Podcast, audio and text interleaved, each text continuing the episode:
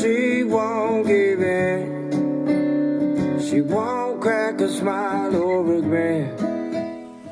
Muito bom dia! Seja bem-vindo ao Morning Galo da Central do Investidor, que conta com o apoio da Esperato Investimentos. Acesse aí esperatoinvestimentos.com.br. Eu sou o Felipe Teixeira e ao som de Citizen Coop nós vamos direto aí destacar o que de mais importante deve movimentar o mercado financeiro nesta segunda-feira, 13 de junho, ainda no ritmo do Dia dos Namorados, né? Afinal de contas, foi no domingo e temos feriados essa semana, hein, meus amigos? Quinta-feira de Corpus Christi.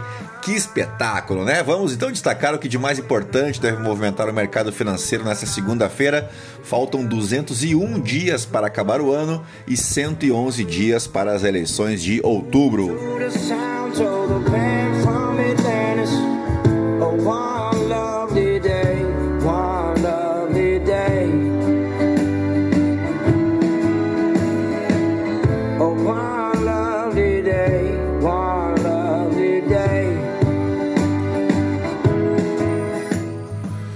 Muito bem, são 5 horas e 30 minutos, 10 graus aqui em Itapema, por isso o tardar da hora hoje, porque tá frio pra um caramba, né? Hoje é dia do turista aqui no Brasil e feriado municipal em uma cacetada de cidades que são centenas de municípios, aí porque hoje é dia de Santo Antônio, que é padroeiro de todas elas.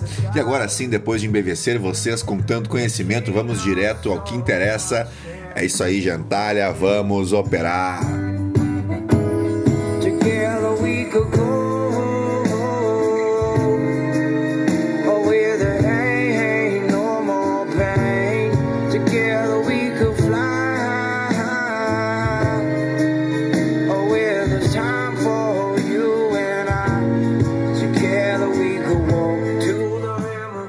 Muito bem, e de tranquila, só a música, né? Porque as ações asiáticas abriram a semana com fortes quedas, mesma direção dos futuros em Wall Street e dos recém-abertos mercados da Europa, que se juntaram à liquidação global de ações após a divulgação acima do esperado da inflação americana que aumentou ainda mais a pressão sobre o Federal Reserve para intensificar seu aperto monetário.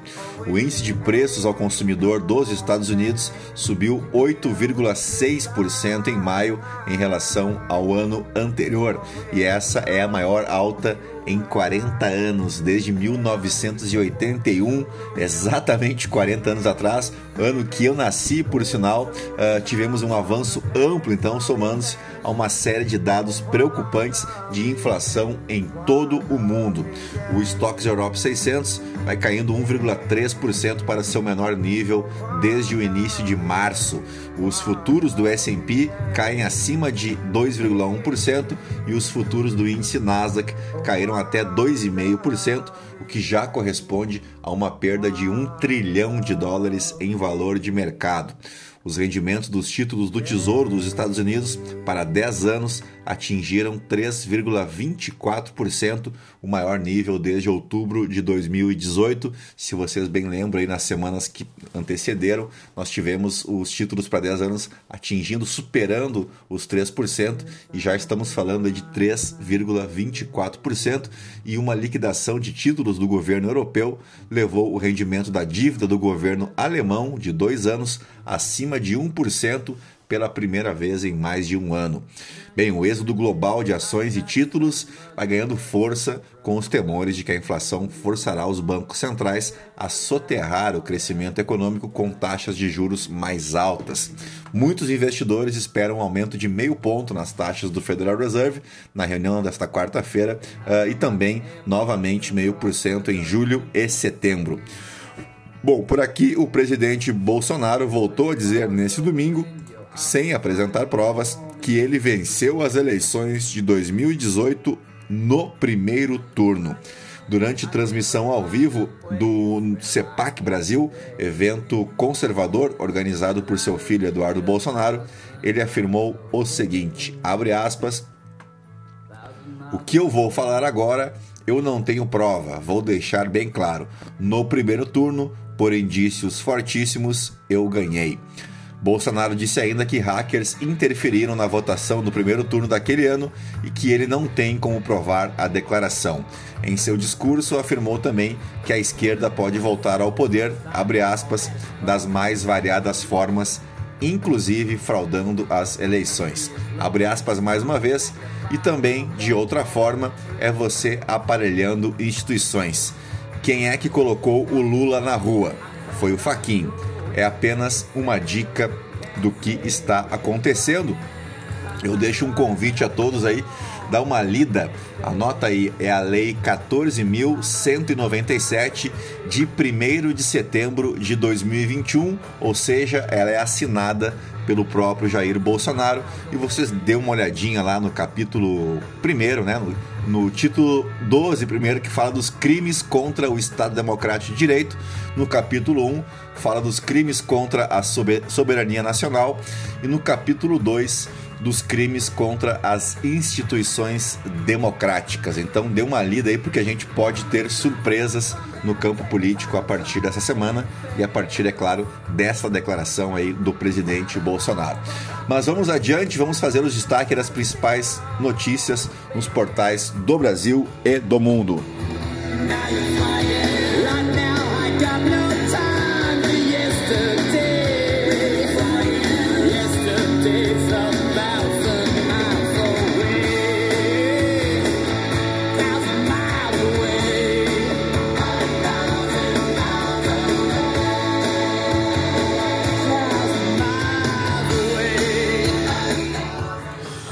Muito bem, começamos pelo Estadão. Clube VIP de empreiteiras da Lava Jato tenta rever acordos de leniência bilionários. Mochila e objetos pessoais encontrados no Vale do Javari são de Dom e Bruno, diz Polícia Federal. Pertences do jornalista inglês e do indigenista foram localizados pelo Corpo de Bombeiros em área alagada de difícil acesso no rio Itaquaí. Defendemos o beneficiário, não somos carrascos, diz diretor-presidente da ANS. Cidade de São Paulo deve registrar temperatura de 7 graus nesta segunda-feira. Uh, Bia Haddad é a primeira brasileira a vencer um troféu na grama desde 1968. Parabéns à tenista brasileira Bia Haddad. Brasil anuncia adesão à iniciativa de sustentabilidade da OMC iPhone 7 perde suporte para iOS 16. Veja modelos que não tem mais atualização. Vamos para a Folha de São Paulo. Pastor anti-Bolsonaro e anti-Lula diz que o presidente atraiu evangélicos com urgência apocalíptica. Bombeiros encontram mochila submersa em rio com pertences dos desaparecidos no Amazonas. Militares silenciaram por 25 anos sobre urnas até terem 81, 88 dúvidas sobre Bolsonaro. Empresária que acusa Moro de fraude vai incluir decisão do TRE de São Paulo em denúncia. Defesa da liberdade de expressão por Bolsonaro é armadilha. Cientistas detectam vazamento de metano do espaço. O movimento processa exército por convocar jovem pacifista contra a sua vontade. Vizinhos protestam contra casas, contra casas para moradores de rua no Bom Retiro, no centro de São Paulo. O governo não paga perícias judiciais do INSS e peritos trabalham de graça. Vamos para o valor econômico. Sanções contra a Rússia provocam perdas de 59 bilhões de dólares para empresas. TSE detalha auditoria do sistema eleitoral e define fiscalizadores. Poder de compra cai e afeta a loja de construção. Brasileiros podem ter novo visto de trabalho no Reino Unido. Brasil registra 43 mortes e mais de 22 mil novos casos em 24 horas. Isso aqui, logicamente, envolvendo a Covid-19. Polícia Federal confirma que pertences são de Dom e Bruno.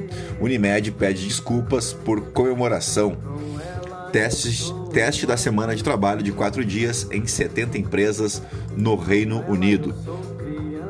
Vamos para o Globo agora. Policiais ligados ao PT cobram diálogo com Lula para frear a adesão da classe a Bolsonaro. Onda de frio continua essa semana, confira a previsão do tempo. Só voltando na manchete anterior, policiais ligados ao PT cobram diálogos com Lula para frear adesão da classe a Bolsonaro. A gente lembra mais uma vez, embora não adiante nada, né, que a polícia, as polícias e as forças armadas são órgãos permanentes de Estado. Elas não estão ligadas a governo algum, elas devem servir ao cidadão, eu e você, no caso, né? Vamos adiante, coluna da Bela Megali. Bolsonaro briga com o Supremo, mas se aproxima de um ministro, saiba qual. Agora com o Centrão, Suzep barra inovações que derrubariam preços de seguros. Na Petrobras, conselheiros indicados sofrerão oposição. Trocas de chefia comprometem plano de vacinação. Lobista bolsonarista em ação para ampliar bancada da bala. Petulância do PT, diz Bruno Araújo sobre frases de Lula. Vamos para o Poder 360. Ministério da Saúde confirma terceiro caso de varíola dos macacos. Chapa de Macron tem vitória apertada no primeiro turno das eleições. Polícia Federal diz que encontrou cartão com nome de desaparecido no Amazonas. Bolsonaro critica TSE por não aceitar contagem simultânea de votos. Senadores dos Estados Unidos anunciam acordo sobre controle de armas. TSE acolheu 10 propostas feitas por militares, diz levantamento. Evento conservador reúne políticos bolsonaristas em São Paulo. Uh, vamos para o portal Metrópolis. Objetos encontrados no Amazonas são de Dom Phillips e Bruno Pereira, diz Polícia Federal. Planos de saúde da PMDF suspende atendimento para dependentes autistas. Sogra de Dom acredita que ele e Bruno não estão mais aqui entre nós. Coluna do Ricardo Noblar. Bolsonaro pede ajuda a Joe Biden uh, para derrotar Lula. Em Porto Alegre, o Brasil confirma terceiro caso de varíola dos macacos. Os sinais de desprestígio do ministro da Justiça. Uh, Bolsonaro confessa o medo de ser preso caso não, caso não se reeleja. Vamos para o The New York Times agora. Senadores chegam a acordo bipartidário sobre segurança de armas. É o mesmo destaque aqui do The Washington Post. Uh, portanto, vamos direto para o Financial Times. Estados Unidos devem entrar em recessão no próximo ano, preveem economistas. Bueno, vamos direto para os fatos históricos agora, pois o 13 de junho marca o aniversário de José Bonifácio. E já que estamos prestes a comemorar o bicentenário da independência, José Bonifácio foi um cara bastante presente desde o início do movimento de independência, sendo um assessor e ministro de Dom Pedro I, tornou-se o principal organizador da independência do Brasil, com atuação destacada no processo constitucional. O seu liberalismo, porém, limitava-se ao discurso ou a alguma literatura que ele produziu sobre a necessidade de abolição gradual da escravidão, porque na prática foi um assumido defensor de escravocratas e qualquer semelhança com o presente não é mera coincidência, registre-se.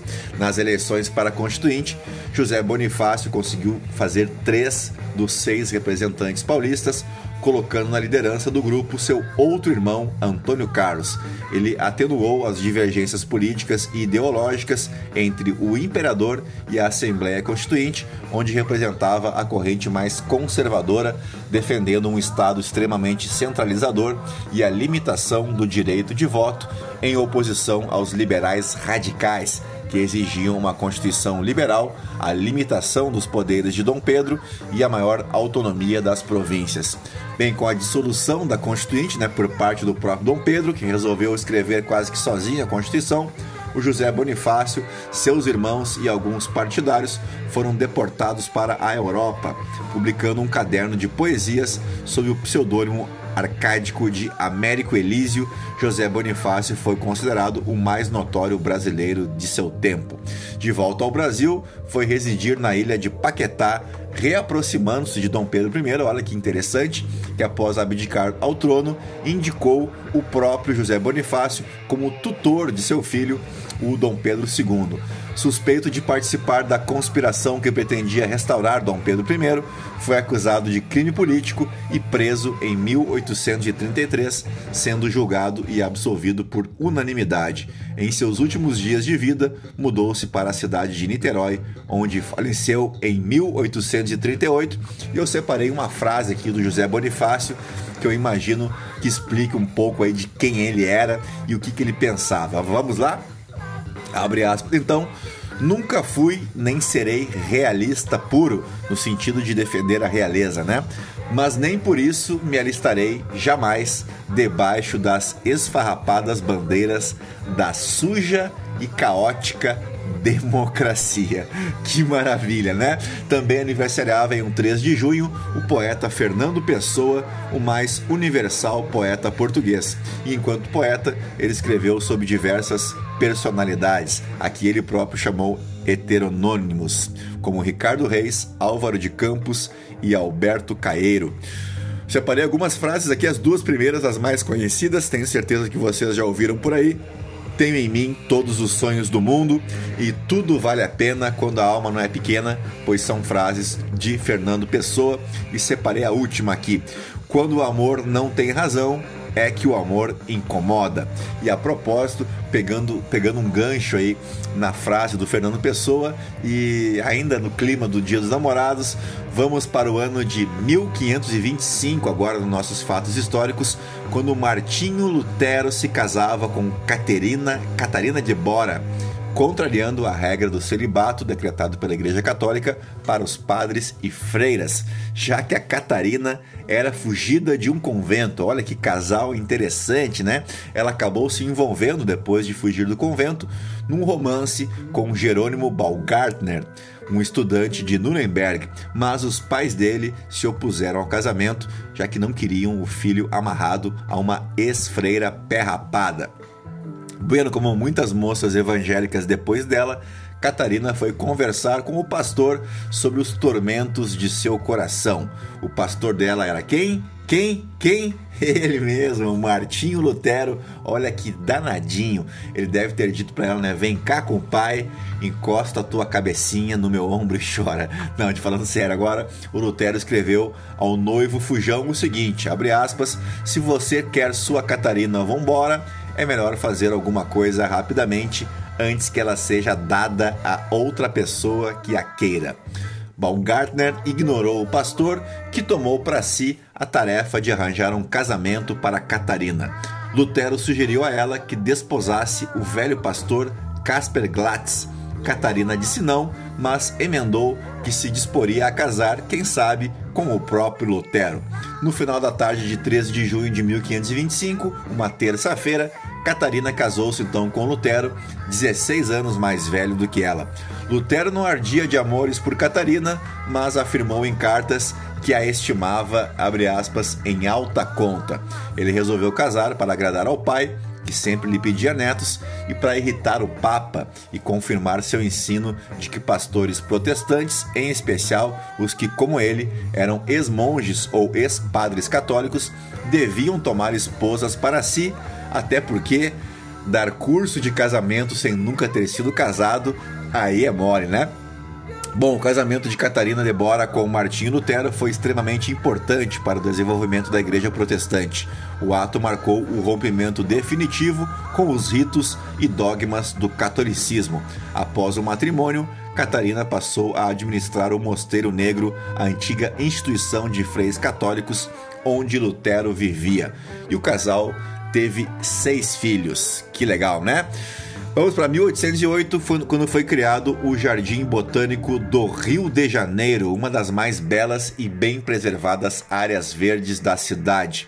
É um exemplo da diversidade da flora brasileira e estrangeira, e no Jardim Botânico podem ser observadas cerca de 6.500 espécies, algumas inclusive ameaçadas de extinção, que estão distribuídas por uma área de 54 hectares ao ar livre e em estufas. Se você não conhece, quando tiver a oportunidade de ir ao Rio de Janeiro, vá conhecer o Jardim Botânico. Tenho certeza que você não vai se arrepender.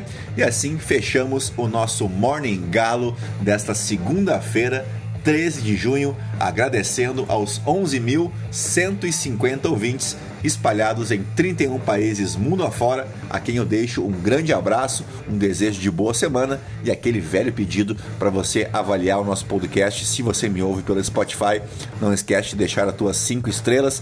Se você me ouve por demais plataformas de streaming, sigam-me os bons e me sigam também lá no Instagram no Felipe ST S de sapo, T de tatu e Felipe com um I, porque sou um homem santo, tá bom?